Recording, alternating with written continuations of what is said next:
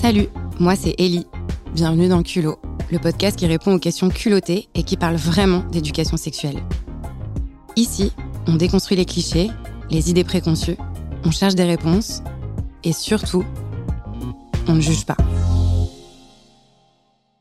Je me souviens du premier porno que j'ai vu de ma vie. J'étais ado et je savais pas quoi taper dans la barre de recherche Google. Alors j'ai simplement tapé porno et puis j'ai pris la première vidéo que j'ai trouvée. bof. J'avoue que ça a plus attisé ma curiosité que mon désir. J'ai mis longtemps à savoir quelle place accorder au porno dans ma sexualité et mes fantasmes. Et aujourd'hui, j'ai plus peur d'en parler. Déjà, il y a un tas de pornos différents. Je parle pas des catégories YouPorn, mais plutôt des milliers de supports différents que l'humanité utilise depuis toujours pour stimuler ses fantasmes. Ça a pas mal évolué avec les nouvelles technologies. Et aujourd'hui, le porno, bah, c'est surtout des vidéos sur Internet en accès gratuit. En France, plus d'une personne sur trois utilise du porno pour se masturber. Ça fait beaucoup. Pourtant, c'est encore mal vu, surtout si on est une femme. Hello, patriarcat. Si on en parle si peu, c'est d'une part parce que la sexualité, c'est encore un sujet un peu sale, qu'on doit garder pour soi, et puis aussi parce que le milieu du porno, il demeure très opaque, et qu'on ne sait pas toujours comment sont faits les films. On le répète souvent, le porno, c'est pas la réalité, ni un mode d'emploi, ni un cours d'éducation sexuelle. C'est juste un fantasme matérialisé. Ça signifie que le porno qui nous excite ne définit ni nos pratiques sexuelles, ni qui nous sommes. Il est même fréquent que le porno qu'on regarde n'ait aucun rapport avec nos pratiques. Par exemple, beaucoup de femmes hétérosexuelles regardent du porno lesbien, mais ça ne les rend pas moins hétéros pour autant.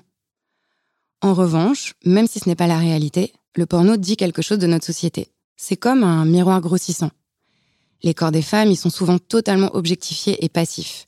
Et les corps des hommes, bah, ils sont présentés comme des machines de performance, de muscles et des gros sexes bondés.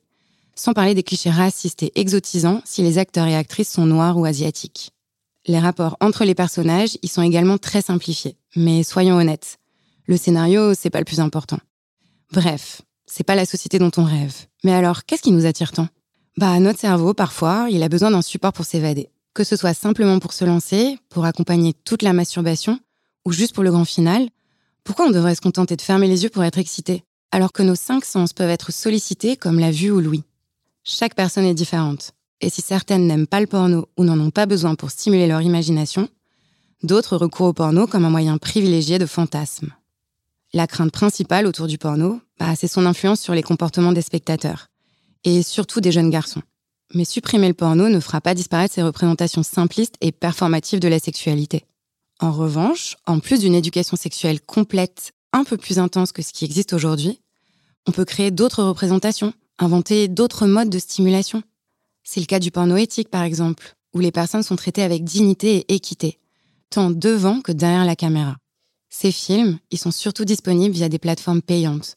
Mais franchement, ça vaut le coup hein, pour la réinvention de nos imaginaires sexuels collectifs. Une alternative au porno vidéo, c'est l'audio porn, à base de voix et d'histoires sexy, qui laisse toute la place à nos cerveaux pour imaginer les visuels qui nous excitent. Ah, et aussi, visionner du porno, c'est pas seulement une activité solitaire. Il peut se regarder à deux ou à plus, par exemple dans des festivals, où on parle entre autres de réinventer la pornographie, les imaginaires sexuels, ou juste l'industrie du porno en général.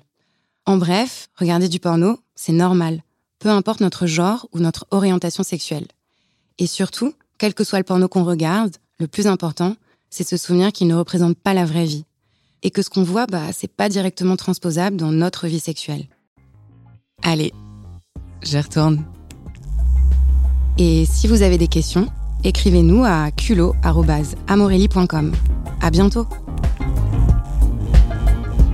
Ce podcast est une création du love shop en ligne amorelli.fr, produit par La Toile.